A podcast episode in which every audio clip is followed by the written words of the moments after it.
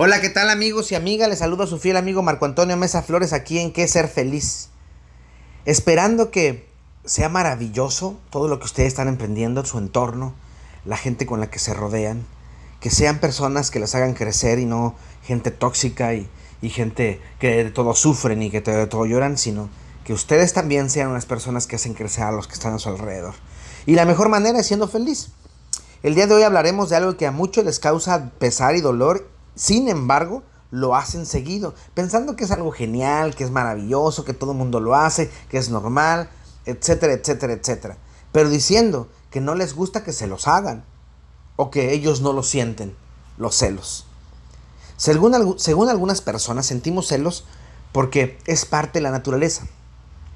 Es una respuesta emocional y en eso sí estoy muy de acuerdo. Claro que los celos son una respuesta emocional, son parte del enamoramiento y están llenos de dopamina. Pero checa bien lo que yo dije. Dije enamoramiento y no amor. Los celos no, es, no entran dentro del amor, sí dentro del enamoramiento, que no es lo mismo. Para quien no sepa qué es la dopamina, es un neurotransmisor que, que nos causa placer, un neurotransmisor completamente inhibitorio, es decir, nos detiene. Eh, ese placer puede ser de diferentes maneras. Cuando tú comes, liberas dopamina. Cuando tú fumas, tomas o te, metes alguna droga, libera dopamina. Cuando tú haces algo que te gusta, libera dopamina.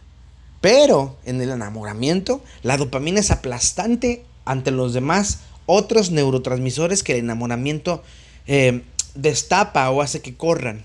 Y es precisamente este exceso de dopamina lo que nos hace tener alucinaciones. Y de ahí vienen los celos.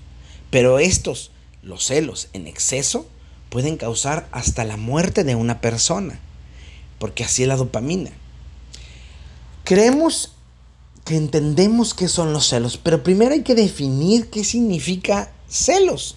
Es un sustantivo latino que viene de celus, que se puede traducir como ardor o también celo, y proviene del, del griego celos, que es un sinónimo de apasionamiento, es decir, tenemos celos de aquello que nos causa pasión. ¿Sí? Tenemos celos es tener pasión por aquello a lo que celamos. Los celos son algo completamente corriente y cuando me refiero a corriente es que está en la vida de los seres humanos. Algo que vemos seguido en todas las civilizaciones, desde tiempos ancestrales. Lo podemos ver en la civilización griega. Los dioses eran muy celosos. ¿Sí?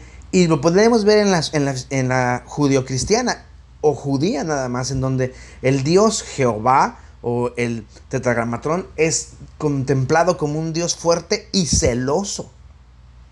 Pero eso no quiere decir que está bien. ¿Qué es inherente a los animales que existan los celos? Pues que es que somos territoriales y de, que ahí, de ahí que actuemos de esa manera. Mm, sí y no. Es cierto que somos animales, pero cuando seguimos utilizando el cerebro reptil, que es el primer cerebro que tenemos, que es el cerebro de las emociones, nos dejamos llevar por instintos. Pero se supone que los seres humanos utilizamos el neocórtex, las pulsiones, y no los instintos, es decir, razonamos. En el razonamiento no hay celos, o no debería haberlos, aunque nos guste o no nos guste. ¿Qué pasa entonces con los celos? Muy simple.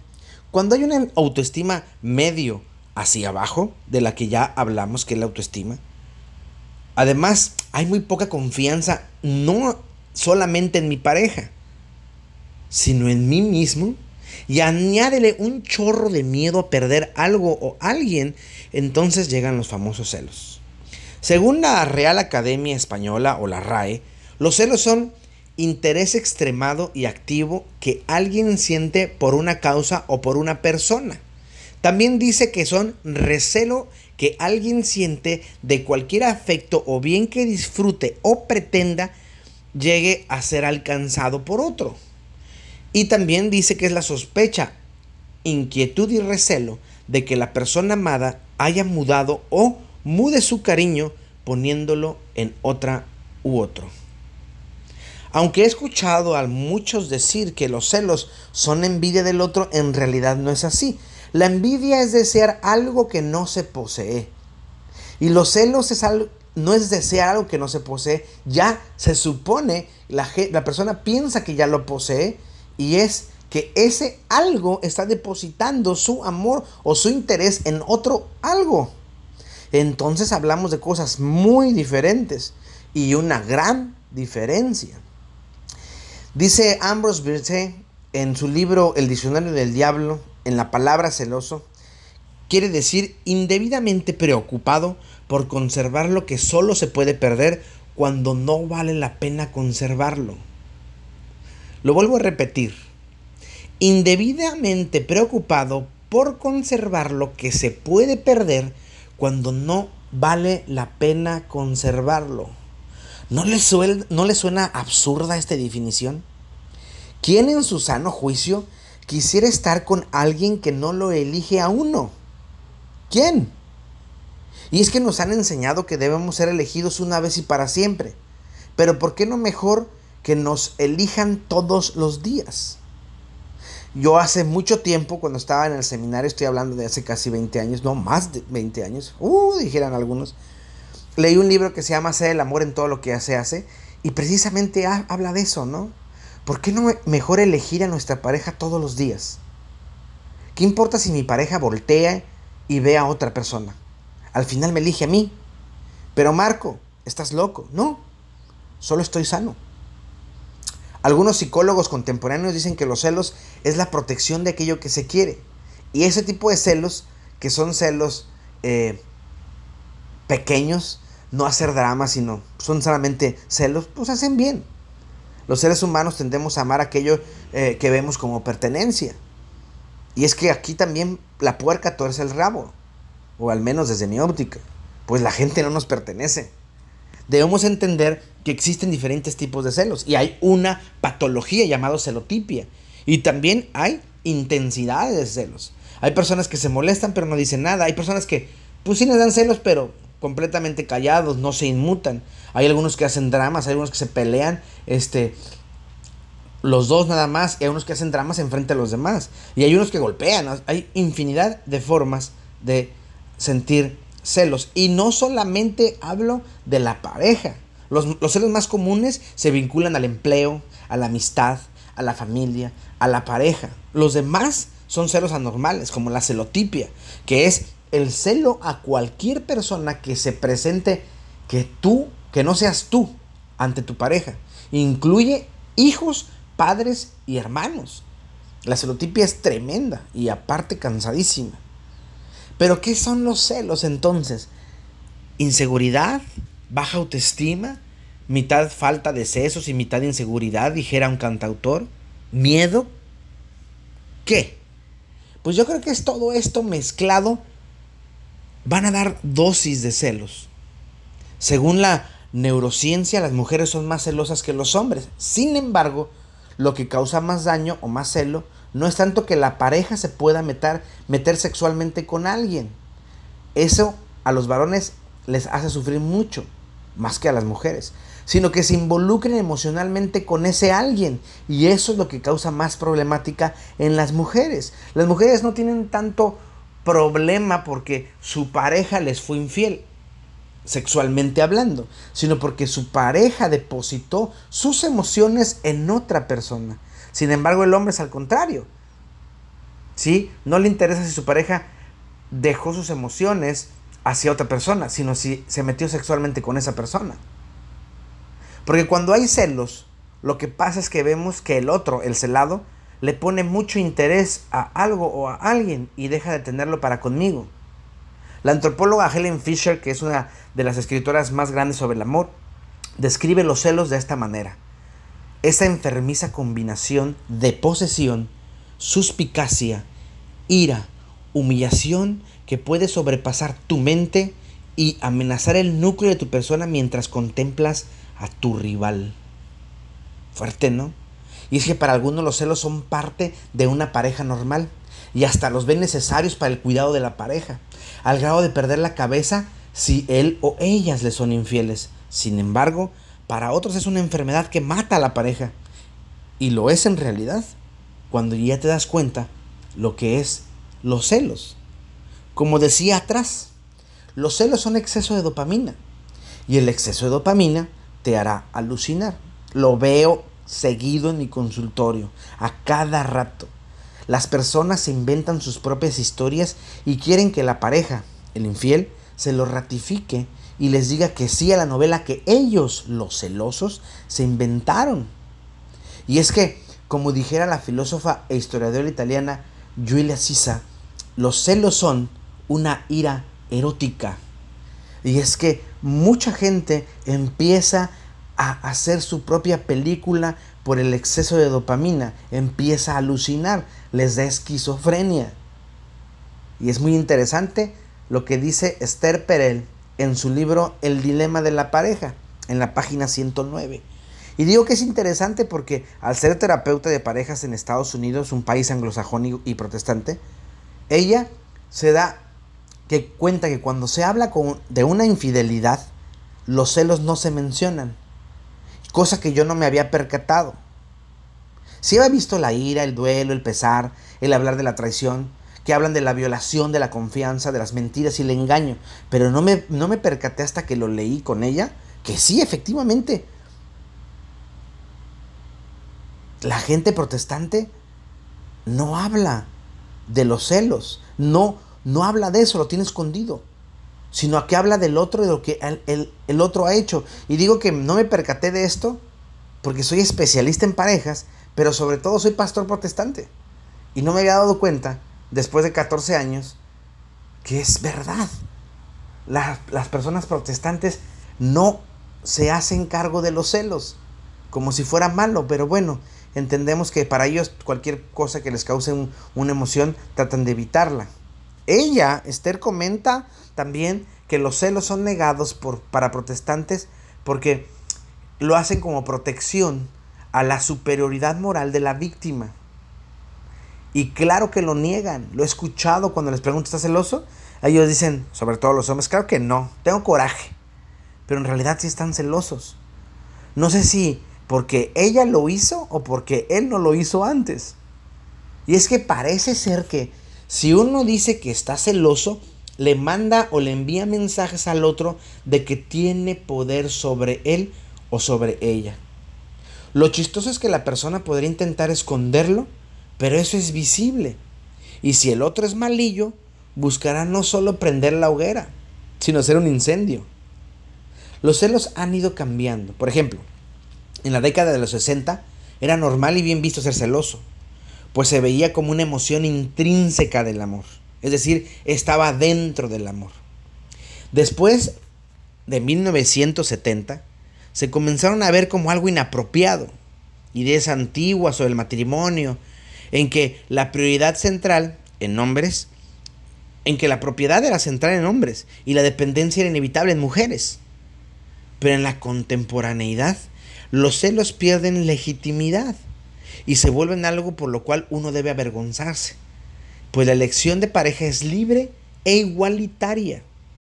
Entonces no te puedes quejar de la pareja que tienes o de las cosas que hizo porque tú la escogiste, no te la sacaste en una rifa, no te la ganaste en un sorteo, tú fuiste y la escogiste. Y es otra vez como dice Sisa, los celos traen consigo una paradoja. Necesitamos amor para sentirnos celosos, pero si amamos no debemos sentir celos, y sin embargo lo sentimos. Todas las personas hablan pestes de los celos, por lo tanto, los experimentamos como una pasión inadmisible. No solo tenemos prohibido admitir que estamos celosos, tampoco se nos permite sentir celos, pues los celos son hoy en día políticamente incorrectos. Y Sisa tiene razón. Para mucha gente los celos son políticamente incorrectos, pero hay que entender otra vez la magnitud de cómo vamos a celar o qué es lo que estamos celando o qué tan grande estamos haciendo el problema de lo que estamos celando. Y es verdad.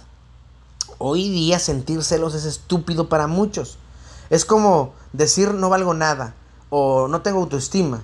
Y aún y que este pensamiento sea real para muchos, no lo dicen. Porque no pueden quedar mal ante los demás. Y lo peor, no pueden ser vulnerables. Le tienen miedo, pánico a la vulnerabilidad o a qué van a decir de mí, aunque, aunque eh, prediquen o presuman que eso no les interesa. Además, debemos entender que los celos van junto con pegado con la posesividad. Porque a veces vemos al otro o a la otra como una parte de mis pertenencias, ya lo había dicho, como si fuera mío o mía. Y es también parte de la religión, en donde la mujer aparte de las cosas de los hombres. Pueden leer los diez mandamientos. Sí, no desearás la mujer de tu prójimo, ni el buey, ni la casa, y bla, bla, bla, ni bla, bla, bla. Sí, la mujer era parte de las pertenencias del hombre. Y con el tiempo la mujer tomó el, al hombre de la misma forma, como parte de sus cosas. Ese deseo de posesividad se da muy normal aquí en los celos. Nos han enseñado en todas partes que el amor es posesivo. Y esa es una de las mentiras más grandes que existen. El amor es libertad. No se puede amar a alguien si no se es libre. Querer controlar y tener al otro, sus tiempos, sus distancias, lo que hace, todo es parte de un amor posesivo y al mismo tiempo es una perversión del amor, pues creemos que tenemos el derecho de exigirle al otro que me ame. Quiero dejar claro esto. Los celos son perversos si no sabemos cómo pararlos. Por lo regular, no son aceptados, porque pensamos que le damos poder al otro, pero no es así. Aceptarlos es quitarle el poder al otro. Pues nosotros sabemos que, o cuál es la vulnerabilidad. Los celos son naturales en el cerebro reptil, ya lo había dicho, en las emociones. Lo que hacemos con ellos, no. Eso es donde actúa la, el neocórtex, la razón. Reconocer los celos es reconocer que tenemos amor hacia el otro, pero también siento que tengo que, competir y eso eh, me hace daño. O que tengo que compararme con otro y eso me hace sentirme vulnerable. Aún y que yo sienta o sea mejor que el otro o la otra. Hace mucho tiempo había un grupo eh, que se llamaba Mocedades. Ya es vieja una canción de ellos que se llama Tómame o déjame. Y el coro dice, tú te admiras porque callo y miro al cielo. Porque no me ves llorar y te sientes cada día más pequeño y esquivas mi mirar de tu mirar. La canción sigue, el final es lo que a mí me impacta.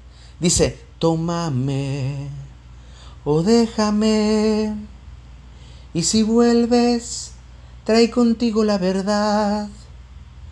Trae erguida la mirada, trae contigo mi rival si es mejor que yo podré entonces llorar. ¿Se dan cuenta? La canción se escribe en un ambiente en donde los celos no se reconocen. Ella le reclama a él de sus mentiras, de sentir, de sentir culpa, ¿sí? Le dice que ella no lo tiene ahí a la fuerza, que si se quiere ir, que se vaya. Y después viene el coro el coro este que ya habíamos cantado de tú te admiras porque callo y mira al cielo, porque no me ves llorar y te sientes cada día más pequeño y esquivas mi mirar de tu mirar. ¿Sí? O sea, él se admira porque ella no hace nada. Él se admira porque ella está firme. Lo impactante es esto, tráemela, tráeme a mi rival. Lo que dice al final la última estrofa, tráeme a mi rival. Y si ella es mejor que yo, entonces voy a llorar. Pero hasta el día, hasta ese momento, ella deja en ningún momento Dice, estoy celosa. Y está celosa. Nos hace falta reconocer, estoy celoso. No hacemos eso. Mejor decimos, estoy decepcionado, estoy muy triste, estoy que me lleva la chingada, estoy muy, muy, muy molesto, estoy muy encabronado. Decimos la segunda emoción que sentimos y no la primera, porque esa nos hará vulnerables.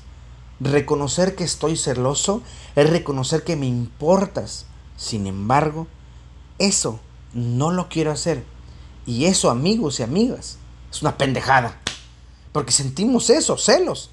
Y reconocerlos nos liberará de la situación y sabremos qué hacer. Libérate de ese demonio, suéltalo. No pelees, peleas que no vas a ganar porque los celos te van a ir carcomiendo. Suéltalo, se oye fácil, pero lo es si lo crees Solo cree en ti y comience a reacomodar las cosas. Se puede, claro que se puede. Si quieres. Eso sí, yo no lo sé. Pero lo que sí sé es que si lo sueltas, te va a quitar un gran peso de encima. Anímate, hazlo. Quiero terminar con unas palabras de un gran gestal de América, Jorge Bucay, que habla sobre los celos en una de sus entrevistas y dice, en la India hay un hongo que se usa como condimento. Es un hongo de colores muy atractivo y muy venenoso. Ese hongo se muele, se pica, se hace un polvo muy fino y se usa como condimento para algunas comidas muy específicas que se comen en la India. Usado en la pequeña cantidad que se debe usar, le da un gusto increíble a la comida. No se puede reemplazar con nada pero si el cocinero le pone un poquito más de lo debido, entonces la comida se vuelve tóxica y te da una gastroenteritis e irás a parar al hospital. Pero si le pone mucho de más, te mata. Los celos son así. Un poquito, vamos a jugar a que estamos celosos, vamos a jugar de que tenemos celos. Le da un toque a la relación sumamente atractivo y hace de esta relación un plato delicioso pero un poquito más intoxica y un mucho más mata la relación. Quiero que pienses qué tanto estás teniendo celos. Una cosa es que tengas celos y hagas drama y hagas corajes y insultes y agredas a tu pareja por tu obra de teatro que te metiste en tu cabeza, aunque tengas la razón.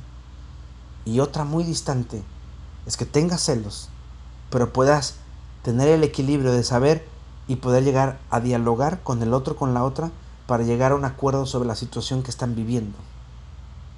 Por lo demás, amigos míos, les mando un abrazo enorme, sanador, libre de celos. Búscame en las redes sociales, hoy en todas, Marco Antonio Mesa Flores. En Facebook, mi foto de perfil es Buda, Jesús y Krishna en un puente. Y la foto que está atrás tiene un letrero de advertencia muy divertido. En Instagram y Twitter es una foto de mí con una camisa de color azul, el logo de Canache y traigo mi arete. O en www.marcoantoniomesaflores.com, ahí está mi blog, pregúntale a Marco. O en mi correo electrónico, reverendo-czy.hotmail.com. Y si son muy buenos para la lectura, tengo mi columna Camina conmigo en www.primeravueltatamaulipas.com.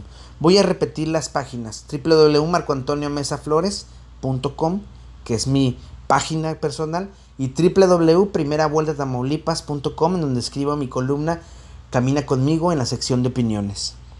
Y recuerda esto, amigo mío, los celos te pueden matar, pueden ser una cosa que puede darle sazón a tu relación si lo sabes manejar.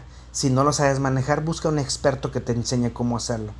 Y recuerda, mi voz irá contigo. Sé feliz te mando un gran abrazo.